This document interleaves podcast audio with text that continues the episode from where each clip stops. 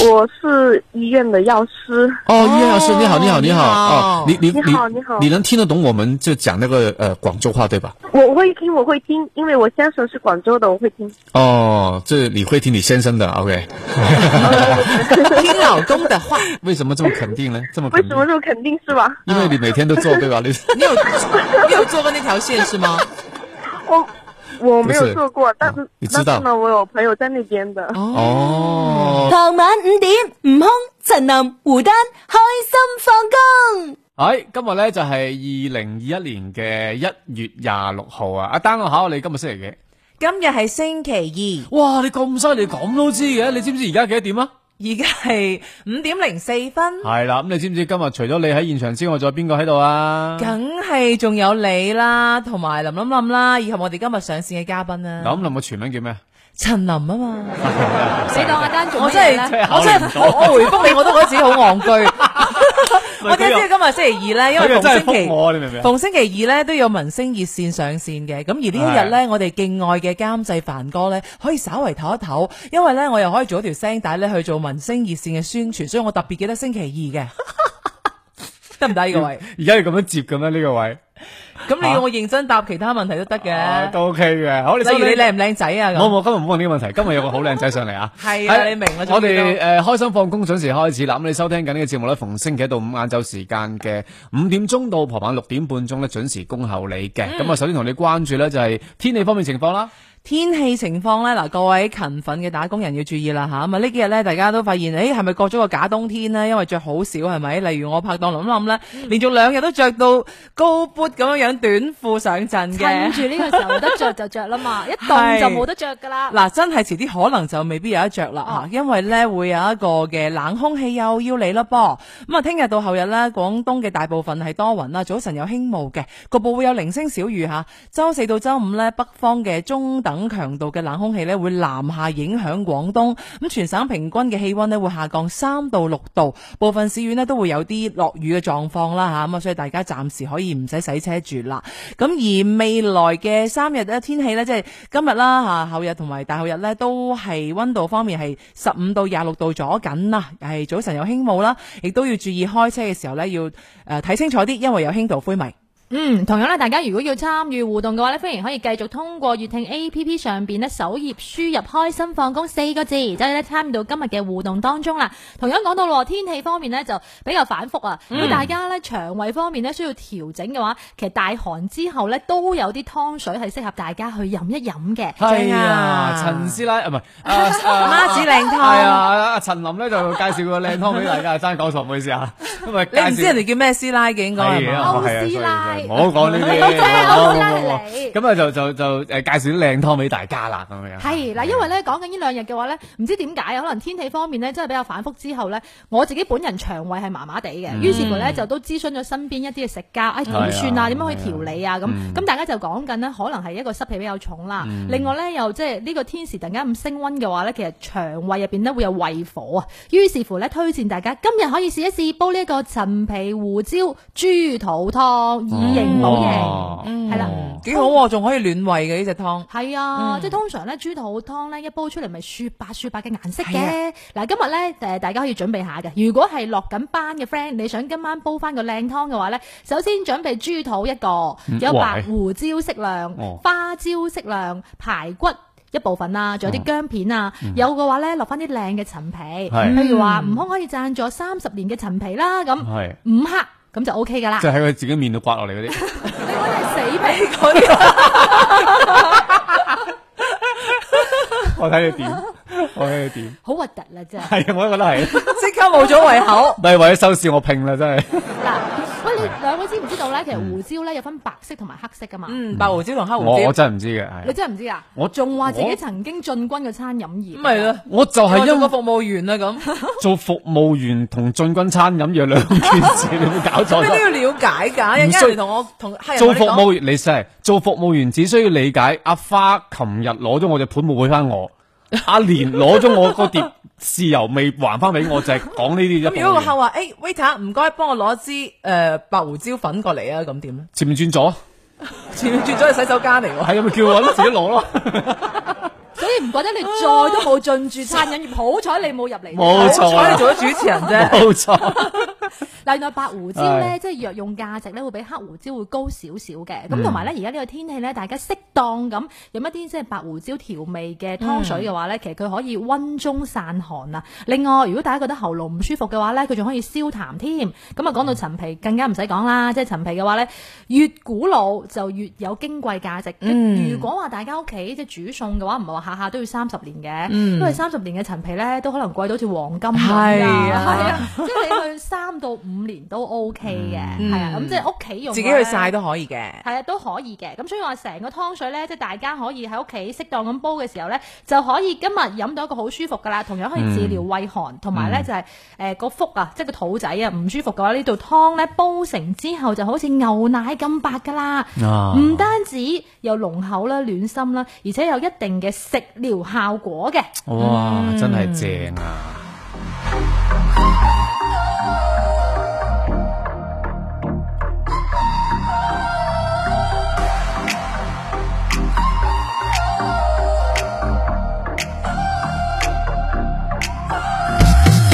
完美就是个折磨人的念头，想在他耳边说醒醒吧，恶魔。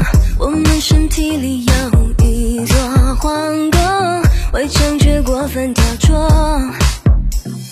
Lady，谐音是 Lady，对不起，灵魂是谁做的？谁下了标记？雄伟与雄鸡，他们生了最廉价的那种。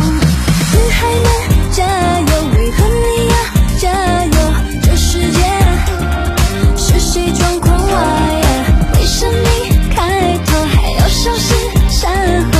这世界是谁在等待呀？请你自爱，有自己爱，自由自在。身为女孩，请自爱，请你自爱，有自己爱，自由自在。所有男孩，请自爱。给我们一个梦想与方向感，陌生的人会说快快快避难，偏颇的眼光有太多飞沫，却只指责谁可勒搜。Darling，是说你 Darling，对不起，说出了小秘密，那甜言蜜语是要你相信，天下为公，同工不同酬。女孩们加油，为何你要加油？这世界，这世界是谁装狂妄呀？为什么开头还要消失善后？这世界，是谁在等待呀？情欲是内在，别做迷失，别再亏待自己。谁的屏蔽，你的目也是街上的公理。可以多点华丽，一点叛逆，别跟小心机，别再荡气。失眠那些过去，那些秘密，谁懂得是在品味演个戏？女孩们。好甜啊！我覺得即係見到佢兩個一齊嘅合唱咧，因為楊丞琳本身都甜嘅，再搭埋黃心凌真嗯兩係。個甜美教主哎呀，喎嗰，種感覺真係，如果有機會我見到佢兩個咧，我面會好紅啊！其實，其實我我真 喂得唔得？啲音樂節目係咁樣做㗎，你知唔知啊？即係會揞住個嘴咁講嘢㗎嘛，其實係。哎我覺得你歪歪多啲咯，自己就。系好啦，哎同大家刷新下呢個交通情況先啦。現時呢個東風路诶摆入呢個黃福路轉翻去海珠北路位置咧，就串線緩慢嘅。咁由海珠北路咧就出翻去喺呢、個个呃中六啊。中六呢邊同埋過誒中午嘅嗰段路咧，都係喺燈口度受影響。咁啊，現時嘅整個海珠北路咧，都係交通相當之擁堵啊，北往南嘅走向。咁啊，如果你諗住呢個鐘數借到一下行呢個海珠北嘅話咧，真係唔好過過去，唔好意思，真係唔好行啊！嗰邊係非常之非常之咁塞車啊！嗯，你講到交通呢，我又講下民航嘅消息啦。啊好啊因為呢，要響應國家合理有序引導群眾就地過年嘅號召呢，咁啊最大限度減少人員流動，切實降低疫情傳播風險呢。就誒而家呢，民航局呢就下放通知啦，就明確呢，就從一月二十七號起呢，購購買一月廿八到三月八號嘅春節期間機票嘅旅客，都可以辦理免費退票或者至少一次改期。啊咁啊，具體嘅規則咧就係話啊，乘機日期咧啱啱講到啦嚇，一月廿八到二月三號嘅旅客啦，啊咁啊同從呢個一月二十七號零時起，航班起飛前都可以提出退票或者係改期申請。咁而乘機日期喺二月四號到三月八號嘅旅客咧，就從一月廿七號零時起至航班起飛前七日都可以提出退票或者係改期嘅。嗯，誒、呢邊呢就留意下，今日文德路方面真係好似誒咩事呢？嗰邊咁塞車啦，文德路現時呢就喺呢、個誒、文德廣場啊，一路呢條龍就擺翻過去東山印象嗰邊，就全線呢都係排緊隊嘅。咁啊、而倉邊路呢邊出翻去誒。出翻去中山四路呢一段呢，亦都係受呢個中誒、呃受呢個倉邊路嘅燈號影響啦，嗰邊亦都係相當之咁塞車。咁啊，如果行經呢段嘅朋友呢，可能今日都要擺少少時間喺呢度，即係等等。文明路對出嘅路段亦都係啦，文明路一路擺去北京路位置嚇，全線呢都係車仔都行得比較摩嘅。嗯，咁啊，關於咧通勤方面呢，其實喺高鐵啊，即係最近呢，喺今日開始，廣州南站嘅一層南端中轉換乘區呢，就係、今日正式啟用㗎啦。咁啊，平時呢，大家去開南站嗰邊呢，搭高鐵都會發覺，哇，真係好大啊！同埋呢，即係佢嗰個指引方面呢，你要依據住個指引，如果唔係真係好易蕩失路嘅。咁啊、最近呢，佢亦都方便咗各位嘅乘客呢，有一個全新嘅設計，即係話由今日開始，大家呢，乘坐高鐵啦、城際列車去到廣州南站嘅。持聯程車票嘅旅客呢，可以乘坐站台嘅南端出站嘅扶手梯，咁啊、一直咧去到一樓之後，直接咧通過換乘出站嘅閘機預檢就可以進入到中轉換乘候車區啦。嗯咁、然後呢，呢、一個方便嘅途徑就係可以通過檢票口呢，乘坐翻扶手電梯呢，上到站台乘車，咁啊減少咗旅客呢要換乘行走嘅距離，嗯最大限度呢，慳咗旅客嘅換乘時間。嗯真係感謝嚇。喂，講真咧，你話講開搭高鐵咧，我其實有一個動作好希望喺高鐵度做嘅，就係、能夠攞咗把吉 他喺搭緊高鐵嘅時候，唔係你你你唔明嗰種感覺，哦即點係啊？跟住講埋落去先。即係你望住嗰個車路開嗰啲風景，哇！啲樹喺度嚓嚓嚓咁過，然之後呢度彈住《親愛的爸爸媽媽》嗰種感覺，你明明係好有好有感覺，你明唔明？即係我嗰個年代當然唱呢啲歌啦，而家呢個年代應該唔唱呢啲歌啦。你而家問下嘉賓唱咩歌係啦，先？你陣要彈間咗吉他，你係咪要坐頭等座咧？點解要坐頭等座咧？咁咪唔夠位咯。我咁你個吉他個位，如果你坐普通座嘅話，唔係，或者佢可以攞你會左 ukulele 嘅。哦可嗱可以唔係可以問下嘉賓嘅，可以問下嘉賓。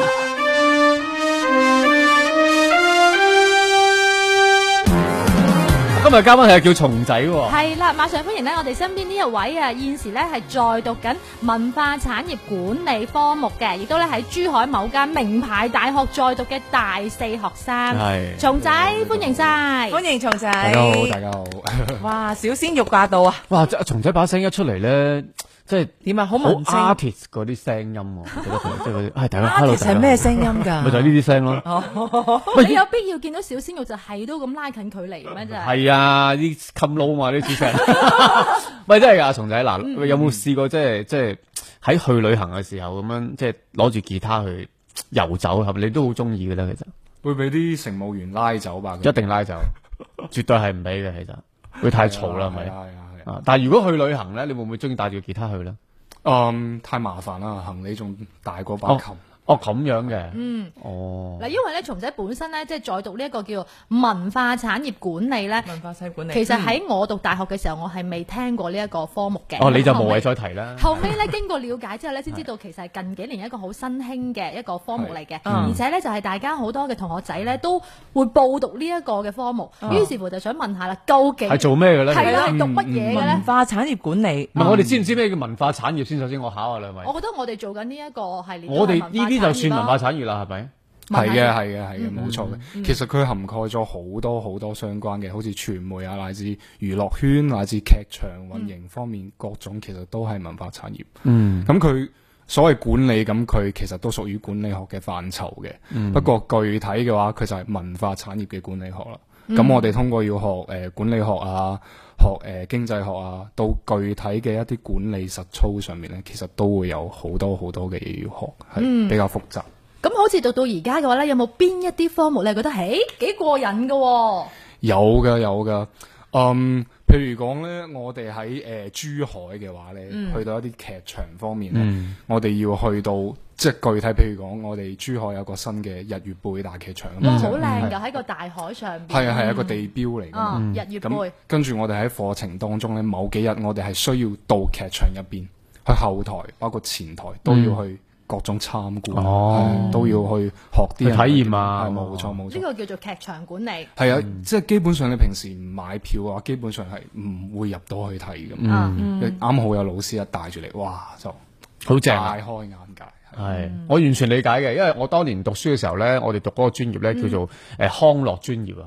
係啊，嗱，所以真係唔同年代真係唔同嘅，因為我嗱，你得你可能覺得你覺得好同笑，敬老有冇關係？係啦，嗱，大家都覺得喂，好似好好搞笑喎，同你埋我就覺得應該做嗰啲復健咧，嗰啲戲係 啦，嗱，你都係咁認為係係咪啊？但係我哋學嗰個內容咧，其實同佢哋有啲相似嘅。我哋去做啲咩咧？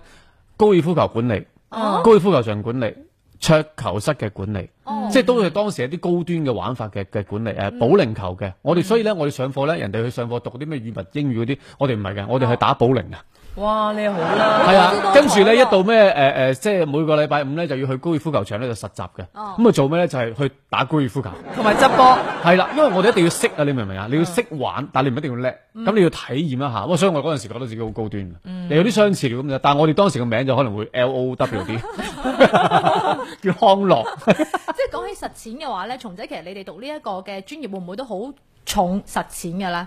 會啊會噶會噶，你除咗因為畢竟知識係要運用到實操當中噶嘛，咁、其實都做過好多事噶，有時要搞搞啲咩嘉年華啊、咩動漫嘉年華嗰啲，基本上自己都要去整一個活動出嚟係咁啊樣。哇！動漫嘉年華正喎，真 係有好多 cosplay 嘅，係啊係啱啱。啊 cos 嗰啲叫 cos，我哋專業啲啊，係啊，嗯嗰啲叫 cos。啊 cosplay 有乜唔同誒咧？ cos 同 cosplay 有啲唔同嘅，我就覺得有咩唔同啊即係因為扮演角色嗰啲人，我哋叫佢 cos，哦，係啊哦啦佢玩嘅叫 cosplay。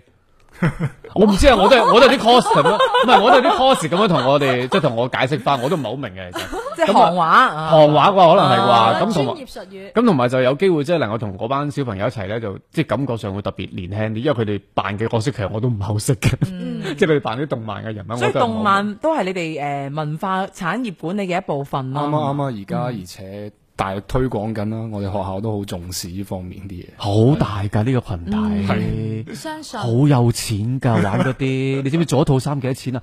幾千蚊啊！做一套 cos 嗰啲，特別嗰啲誒誒盔甲類啊，好貴嘅，你知唔知啊？唔係玩唔係玩嗰啲誒攞啲 kitty 嗰啲喎，係一套盔甲嗰啲，哇離晒譜啊！真係好有錢玩嗰啲嘢。嗯即係會唔會 cos 鋼鐵俠㗎咧？ 有 coscon 呢個係高端中嘅高端，但係咧而家喺我哋廣州其實要揾，我我唔知啊，阿松仔識唔識啦？哦其實有一個係玩緊呢、個誒。呃鋼鐵係好出名嘅，佢嗰套嘢好貴嘅，聽講喺美國嗰邊訂做，哦，即係佢唔係呢度做㗎，佢係喺嗰邊訂做空運翻嚟，哇黐線，即有係近錢乎一到比一咁樣樣咁計一比一啦，復刻翻係我着唔到，因為我唔夠 高，咁如果俾你 cos 嘅話，你會想 cos 邊個呢？啊你睇我個樣就藍精靈啦，我以為雪姑七 友啊， 你就試官室友， 真係離晒譜，冇錯，我係雪姑，你係七友。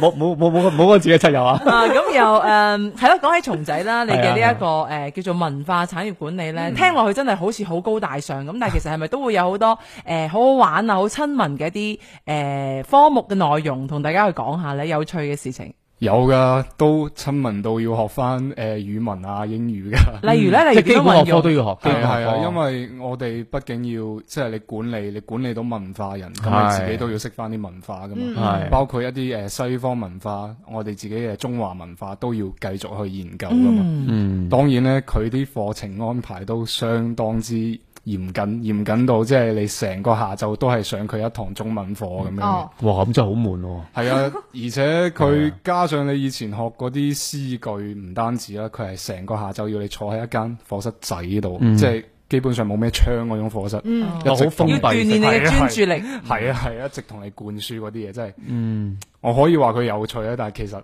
點講咧，係一種無聊到有趣咯，即係大家都喺度合下 合下咁。嗯，釣晒魚。我好奇下啫，係你哋而家上課嘅時間其實係點嘅咧？即係我哋嗰個年代好似太遠啦，嗯而家啲上課時間其實點㗎？即係譬如朝早啊咁幾點鐘上課，都都其實密㗎，譬如譬如講四十五分鐘上完之後，可能得五分鐘或者十分鐘嘅休息。四十五分鐘一節課，系跟住 OK 繼續四十五分鐘、四十五分鐘，啊有時係 OK 嗯冇冇中間休息噶。咁朝早幾點鐘開始上咧？朝早啊，大概八點鐘左右啊，嗯哇係啊係咯都好早，一路就上到十二點咁咯係啊係啊係啊喎。，哦，哇，咁真係都幾辛苦你嘅。哋你以前讀大學有冇走堂 噶？教课有冇啊？我哋冇今日主要係傾個嘉賓，我就想問你有冇？係啊我覺 得你我會聲有嘅。我聲都變埋啦已經。 主但係嘉賓阿阿呢個話題松仔，你哋而家誒讀大學係咪都仲係可以有人代簽到考啊？嗰勤啲係啦，有冇 呢啲嘢嘅咧？犀利到有埋群添啊嘅，有埋群今日邊個代邊個咁啊？誒可以報名嘅，嗯即哦係有有冇人嚟啊？哦嗯即係咁樣就我我今日呢堂課唔得閒，跟住好多人嚟嗯揾啊你嘅。哦，咁嘅。但係老師會唔會都有好多高招嚟預防？係，啦，係咯，都有係啊嘅，譬如講改一改簽到時間，或者佢直情即係成堂課，哦佢唔話俾你知幾時簽到。哦咁係樣啊就係啊，上完先或者突然間咁。但我相信呢個學科嘅誒呢啲老師咧，相對會係比較即係即係件事會潮啲，或者佢會。融入一啲學生多啲嘅，我覺得，即係佢佢唔係好介意話，可能你真係覺得唔聽，但係最後你過關，可能佢覺得就 O K，會唔會係咁嘅樣？即係有時啲老師會教嘅行業唔同咧，可能佢對待學生嘅嗰種處理嘅手法都應該會唔同。係啊係啊，即係有後生嘅老師咧，都會有啲年長少少嘅老係啊師都會有嘅。嗯，因為佢哋都係咁走嚟噶嘛。你哋同老師嘅關係會唔會好 friend 㗎啦？嗯，都要睇老 師嘅，基本上都 friend 嘅，因係啊嗯為我哋唔係好多人噶嘛。哦，一個班而家一個係啊，班幾多人？？因為我哋個專業相對人少啲，可啊能七十個人就哇， 相對少噶啦，得一個嚇、班相對少噶啦係啊，咁最多有幾人啊？有啲嗰啲咩即係大專業啦，咩金融啊嗰嗯啲，可能有分兩個班嘅，即係佢哋一個班都有七十人，即係加埋哇一百四十個人咁樣。哦，即係金融真係勁喎。係啊係啊，因為因為咧，松仔咧，除咗話即係佢選讀呢一個嘅文化產業管理之外咧，其實佢都好中意實習嘅，嗯因為本身呢一個科目就好誒重視實習啦，嗯所以聽講你都實習過好多領域嘅喎，係啊，例如咧， 可可能同自己啲專業冇咁相關嘅一啲有實啲習乜嘢啊？有啲咩領域啊？咁印象最深刻，可能第一次開始講啦，就係、呃茶樓啊，即係我哋廣州啲酒樓咧，嗰啲樓面服務你生意。咁啊咪同阿吳空好似咯，係啊，好似哦你可以切磋喎一。下喎。可以喎，可以喎。你切磋咩？斟茶快啲咯。阿啊松仔可以講個誒係 case 出嚟嘅，睇下即係吳空會點樣樣查啊哦啊，好啊，好啊，好啊，好嗱，而家有一個嗰啲誒外省嘅嗰啲阿伯，啊。係，佢哋想試一試呢種飲茶嘅呢啲嘢啦。飲未茶嗯未係係，佢佢未未試過嘅。好， OK 嗯佢行入嚟，跟住佢唔知有咩茶好飲，佢就嗌咗一壺白開水，就滾水啦。嗯，食到最尾佢埋單，好俾佢睇一個數，睇下幾多。誒點解多咗個茶位費？誒怎麼多了個茶位費啊？嗯，咁我又沒有喝茶，我為什麼要給這個茶位費啊？佢飲嗯咗滾水咯。咁呢個時候你會點解決咧？點同佢講？誒，找我們經理啊。啦？所以就轉 走。又轉咗，胡椒粉那 裡咧， 找經理呢個有問題，找經理。啊，陳仔你松仔點你滿唔滿意呢個答案呢？其實真係揾咗嘅，又真係揾咗。係後尾因為誒、就等個主管自己傾啦，我哋都唔敢過去同嗰啲客點樣講。畢竟你當時係實習啊，生因為咁嘅，我可以解釋下呢個呢個啲，即係我唔係同大家講笑嘅，因為作為一個普通服務員咧，誒，其實酒樓係有一定要求俾我哋嘅，誒，佢唔可以俾你喺唔知情嘅情況之下隨便去回答。客人一啲你唔係你嘅領域嘅嘢嘅，即係比如話你對，比如話我哋以前做服務員咧，我哋冇資格去開單嘅，或者誒人哋講埋單，我哋都冇資格幫佢埋單嘅，係、要由經理去埋單。我哋就誒通知阿經理呢邊有人埋單，或者我幫你攞張單俾經理，經理幫你埋單。即係我哋係只係我哋做嘅嘢，只係幫佢斟茶、遞水 and 抹台，係、僅此而已嘅啫。所以即係我我唔當時其實我真係真係有笑，但我唔係話我係推卸晒，係真係應該要揾翻嗰個啱嘅，啱負嘅。責嘅嗰位同事，嗯如果我隨便應承咗佢嘅話咧，咁我到時個經理咧就會嚟孖叉我，因嗯為我真係試過， 就係我好心去回答咗佢，然之後我就俾個經理滴咗我入去廚房指住我嚟鬧嘅，哦，我鬧到真係同你講完全唔係人品，係嗯啊，即係鬧到你祖宗十八代出晒嚟， 好恐怖我同你講。因為我哋都有接觸好多餐飲人啦，咁其實確實咧，而家嘅崗位會更加之細分嘅。咁同埋咧，講到話誒，即係同以前相比咧，第一個你點樣同個客會發生關係，就係你首先要安撫佢，係啊，即係萬一佢有啲咩唔開心嘅時候，率先你要令佢個情緒要平穩落嚟係先，咁然後再揾可以去誒解決呢個問題嗯冇嘅，錯即係上司去解決呢個問題。不過咧，而家咪好多都係電子點餐嘅，相信茶悶呢咗個 好多喎呢種而家，其實我真係覺得而家電子點餐係好冇人性，即係冇温度。因為咧，誒、我可以，唉不過時間唔係好夠。我當時我真係同大家分享一件真係嗯好有趣嘅事。我以前喺實習嘅時候咧，就真係試過第一次去幫一個啊阿松仔，正如啱先松仔講嘅嗯就話，誒、呃一個伯伯又嚟飲茶，老茶客嚟嘅。當時佢喺誒前進路某一間好出名嘅酒樓啊。哦，嗯佢係喺度飲咗好多年㗎啦。咁咧、而咁啱，哎呀真係閃蚊燈啦！我我翻嚟之後講啊，好唔好？即好啊好啊係我最後同呢個伯伯係成為咗好朋友，哦，由佢鬧我到變成好朋友。你幫佢埋咗單，唔，誒嗱，你覺得我幫佢埋單係 咪？其實係唔係我？唔可能嘅我冇幫佢埋，因為我冇咁多錢嗰時，三百蚊個月。所以咧呢種經歷咧真係好，我陣間可以同大家分享下。咁我唔知阿松仔有冇呢啲類似嘅經歷，可以對可以一齊講講。但係我哋今日有個叫開心學堂。系係啦，陣間可能同阿松仔嗯要即係參與下呢個誒科目一嘅考試嘅，好嘛？陣間先翻返嚟先講下，陣間見。